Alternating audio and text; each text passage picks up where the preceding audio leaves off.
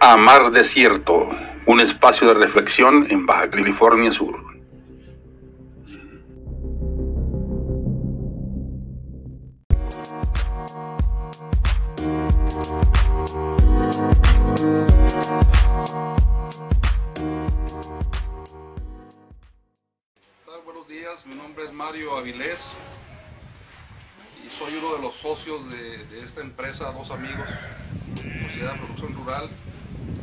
Visión de futuro realmente para Baja California Sur, en donde estamos tratando de transformar el sistema, el modelo de capricultura en Baja California Sur. La verdad es que no estamos inventando el hilo negro, el hilo negro ni el agua tibia. Eh, hemos tenido la oportunidad de ver otros, otras regiones en donde se ha hecho un cambio sustancial del modelo de, de explotación caprina con gran éxito. Básicamente nos estamos gozando en dos regiones que han tenido buen éxito. Una aquí en México, que es la región, la región de Apaseo Grande, en Guanajuato, con excelentes amigos que nos han ayudado asesorándonos para iniciar. Y el otro es el de la región de Murcia, en España, donde estamos siendo asesorados también con un trabajo muy interesante por parte de técnicos del Instituto de Investigación de allá y productores mismos de murcianos, por lo cual le damos el mayor de nuestros agradecimientos. La idea aquí nació en Baja California Sur hace aproximadamente con nosotros entre, do, entre 11 y 12 años. Eh, yo trabajaba en aquel tiempo en el área de planeación de la Secretaría de Desarrollo y Fomento Económico del Gobierno del Estado y desde los años de, de la universidad, yo soy egresado aquí de la Universidad Autónoma de California del Sur también, tuvimos gran interés en lo que eran las materias o el área de conocimiento de desarrollo regional. Y otro factor que influyó aquí fue nuestras raíces. Nosotros somos de los pocos subcalifornianos de pura cepa que quedamos en Baja California Sur. Mis orígenes están en una región de caprinocultura que son como Hondú, La Purísima, San Isidro. Mis abuelos y tíos por allá, por allá son. Entonces hemos tenido contacto desde, pues desde siempre con el modelo tradicional trashumante que se utiliza en Baja California Sur, que realmente no es, eh, no es de gran rentabilidad y está a merced los, del sistema climático. Pues, ¿no? es rentable en sí, dado que eh, no hay control real sobre la alimentación, no hay control real sobre enfermedades, y lo tiene uno como ganado, suelto, no se le invierte gran cosa y sí se le saca gran producción.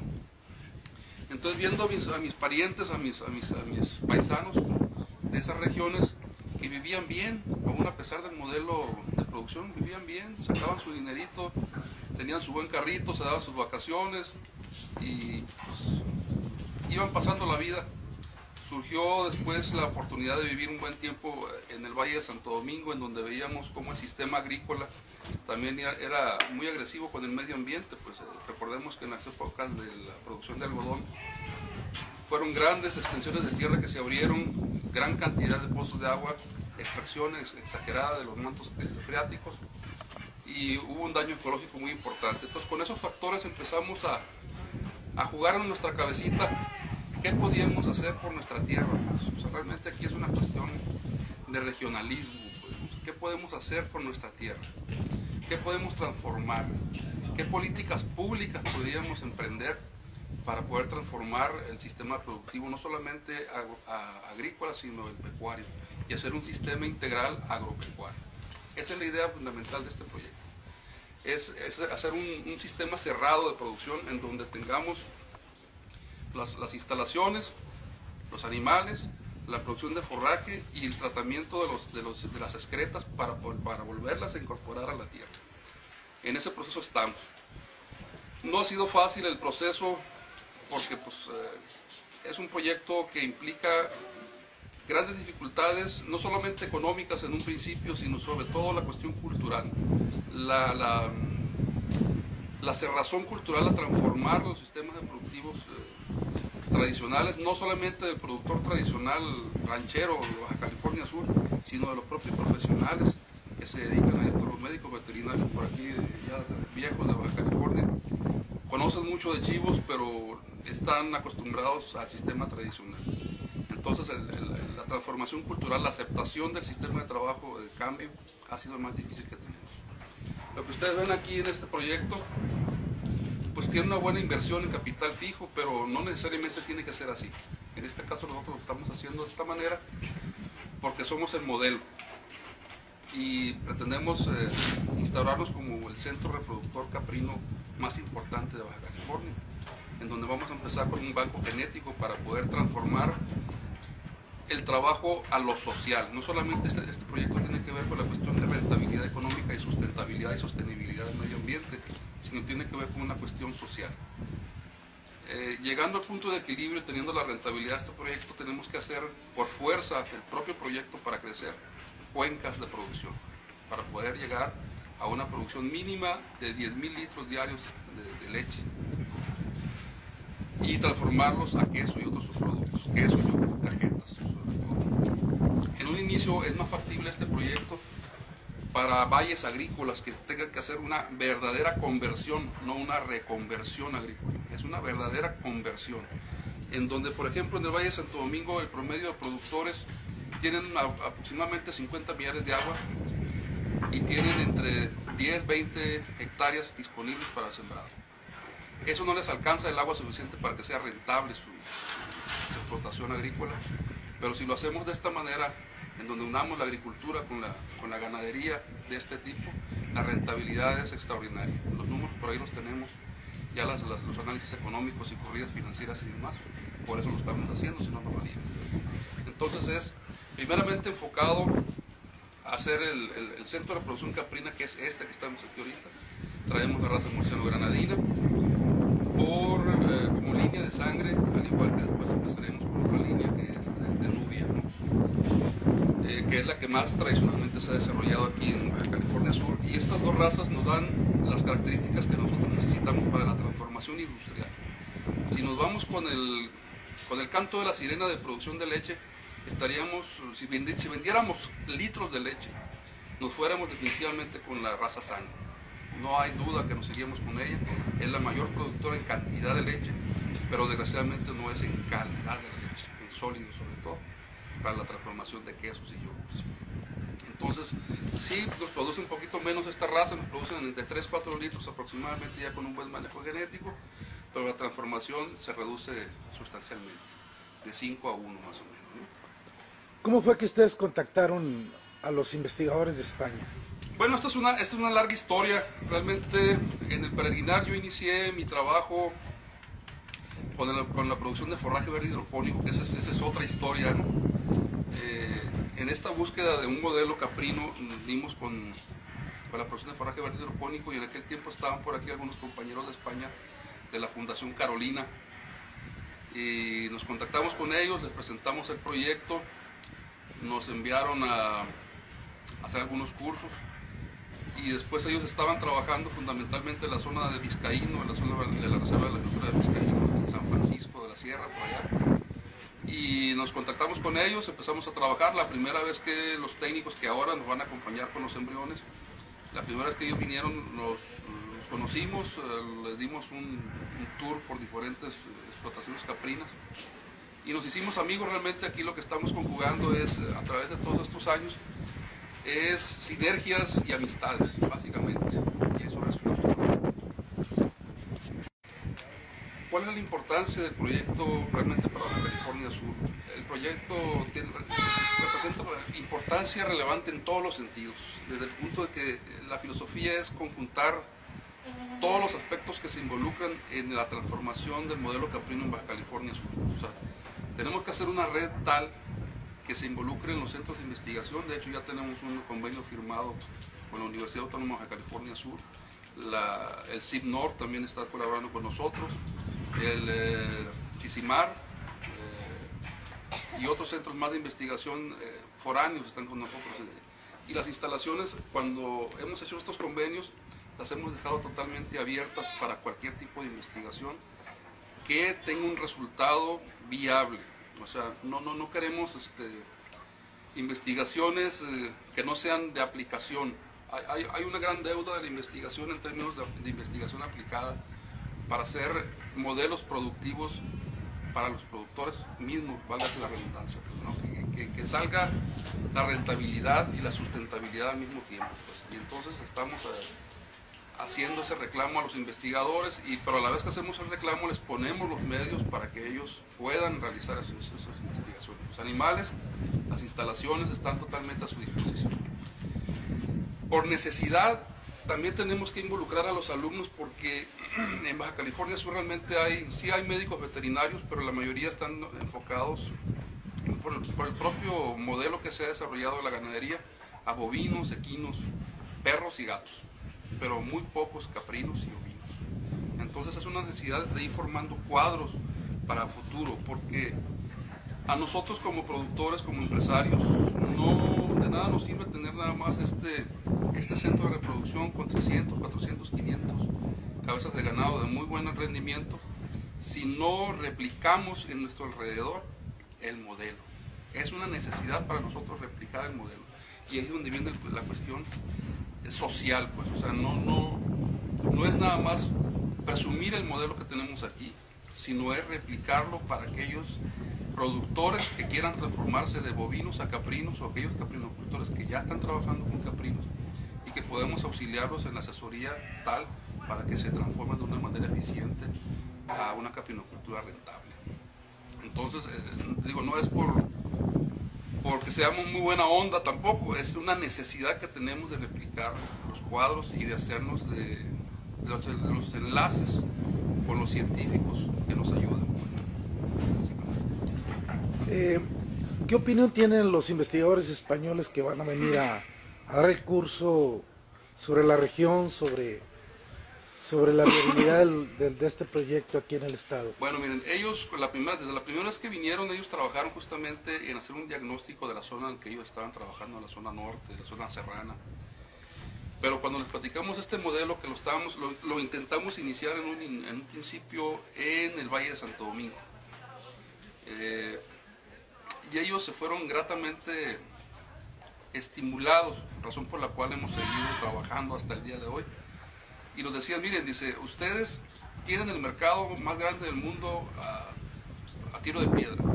California simplemente es un mercado extraordinario.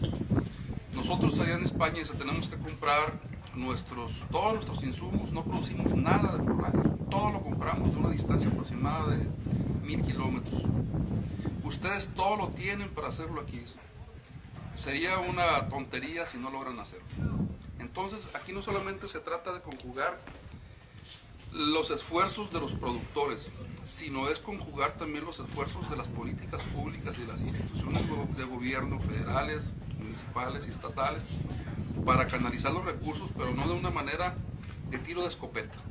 Tenemos que ser muy puntuales para canalizar los recursos y, e ir viendo cómo cada productor va a ir transformando su explotación. Hay cosas muy sencillas que se pueden hacer como programas. No necesariamente tiene que ser... Eh, corrales de oro, con un manejo nada más de los establos, de los corrales en limpieza. Eso implica todo un cambio en la calidad del producto, este, en este caso del queso. Nada más con eso. Entonces lo que necesitamos es programas de extensionismo. Muy, muy, muy, este, muy enfocado a ese cambio. Otro factor que, cambia también el modelo sin mucha inversión es tener una pequeña ordeñadora de carrito para cuatro chivas, para tres chivas, cuyo costo es de 30, 40 mil pesos, pero que también marca la diferencia en la sanidad del animal y en la calidad del producto. Entonces, este, esas son las cosas que tenemos que trabajar. Tenemos que trabajar con Unión Ganadera también para, para fortalecer el sistema producto caprino, pero con cosas aterrizables. Ya de diagnósticos creo que el diagnóstico ya está más que dado. Ahora hay que ver qué tipo de capinocultura, en dónde y por dónde empezamos. Regresando al punto de que marcaría el primer paso para iniciar la transformación del modelo es, es insistimos en el extensionismo, o sea, requerimos que los, en la dirección de ganadería de gobierno del estado, o dirección de ganadería municipal o en algunas áreas de Zagarpa, se hagan programas para llevar los cambios en la producción. Eh, tenemos que sacar de alguna manera desde la universidad también la mentalidad de los, de los muchachos que están estudiando en que se quieren quedar única y exclusivamente en la ciudad. Hay que sacarlos a que se ensucien las botas, a que huelan a chivo, a chivato, que no le tengan miedo a, trabajar en el campo, porque ese es su trabajo. Para eso son veterinarios, para eso son zootecnistas, para, trabajar en las explotaciones y no trabajar en, atrás de un, de un escritorio. Pues. Sabemos que muchas veces no existen los apoyos suficientes, pero por eso podemos trabajar con las diferentes, diferentes instancias para crear becas o para crear eh, programas específicos por temporada para, hacerlo. Otro, otro, otro factor importante es, dentro de ese extensionismo, es trabajar la cuestión de sanidad. Realmente ha habido la introducción de nuevas enfermedades en los atos caprinos que no se han atendido como tal. Estamos únicamente enfocados en la tradicional mastitis o mamitis, en la tradicional este, neumonía, en la tradicional tuberculosis o en la, este, la otra se me va el nombre, ¿cómo se llama? Tradicional, tra las enfermedades tradicionales, pero hay nuevas enfermedades que se han introducido y no estamos atendiendo. Se les conoce como enfermedades exóticas, pero ya no son tan exóticas, realmente ya están en, en los atos caprinos y representan una merma muy importante para la producción. ¿Tu objetivo principal es llegar a la certificación de, de, este lugar? Realmente sí, o sea, empezamos un camino muy largo. Ahorita por cuestiones de, de inicio genético no podemos certificarnos como orgánicos, pero vamos a ponernos en transición. Ahorita por la cuestión de que traemos una raza nueva que no existe, que necesitamos por fuerza introducirla a través de embriones y de, de semen por absorción. Eh, vamos a utilizar hormonas y por lo tanto no podemos eh, certificarnos como, como orgánicos, pues, pero, pero, vamos a ponernos en transición y el objetivo justamente es llegar a esa certificación. ¿En qué consiste el modelo básicamente? Afuera tenemos sembrado aproximadamente 4 hectáreas de alfalfa orgánica, que fue sumamente difícil encontrarla, por cierto, por aquí está. Entonces, eh, estamos en proceso de certificación de, de, los cultivos. De aquí mismo tenemos que sacar la semilla para seguir cultivando lo orgánico. Tenemos maíz orgánico también, del cual vamos a hacer silo. La base de nuestra alimentación estaría en el ensilado, que es otro factor que también se puede replicar a la ganadería en general de Baja California Sur. Es un, es un, es un filón que no estamos explotando y que abarataría mucho los costos. Para un buen silo el costo andaría sobre 20 centavos kilo ya después de todo el proceso. Entonces nos olvidaríamos de, de, concentrados y de costos de alfalfa de pacas muy caro y nos olvidaríamos prácticamente de las secas. Transformaríamos el modelo de producción en Baja California Sur. Con ese solo este. Una pregunta, Mario. Eh, una vez que los investigadores españoles vengan a impartir ese curso, ¿tú te convertirías en capacitador de los mismos productores? De hecho, este rancho está abierto, este proyecto está abierto junto con, con, mi socio, lo hemos platicado así, para todo aquel que tenga el interés y las ganas de ponerlo en práctica. Nosotros estamos en disposición de darles la asesoría que ellos requieran, desde el punto de vista técnico, animal, es desde el punto de vista de la, de la, financiero y de del control eh, administrativo, que es otro, otro factor que afecta mucho.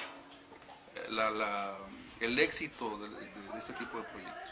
El mínimo control financiero, el mínimo control de las cuentas tiene mucho que ver. Hay que transformarnos en empresarios, ya no nada más en productores. Hay que ser empresarios. Una pregunta más, Mario. Eh, suponiendo que hay productores que estén muy interesados en, en, recibir el curso y una vez que reciben, la capacitación y la asesoría por parte de este centro de acopio, ¿Cuáles serían los canales para que ellos adquirieran los embriones? Mira, los embriones es un poquito difícil porque no existe, no existe la tecnología aquí para recuperar los embriones. Realmente los estamos trayendo con mucho esfuerzo. Lo que sí habría que estamos en proceso justamente con el CIPNOR es hacer un banco de semen para poder replicar a través de, absorción por semen el, el mejoramiento genético. Los embriones aquí, por ejemplo, para este proyecto ahorita que vamos a traerlos, ha sido muy difícil porque no hay los técnicos para empezar aquí en el estado. No hay el equipo especializado para hacer el, trasplante de embriones. No hay el equipo tampoco especializado para hacer el lavado de los embriones de la matriz.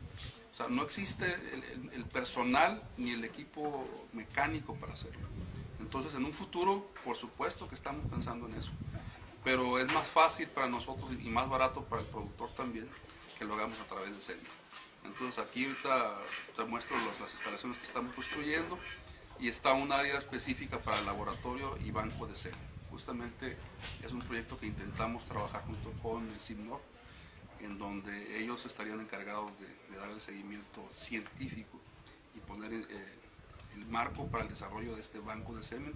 Y nosotros, por supuesto, como es rentable, pues sí tenemos que buscar un, beneficio, pero no es un beneficio eh, exagerado, pues tenemos que recuperar nuestros costos de inversión, pero más que todo, digo, por una necesidad necesitamos replicar el modelo.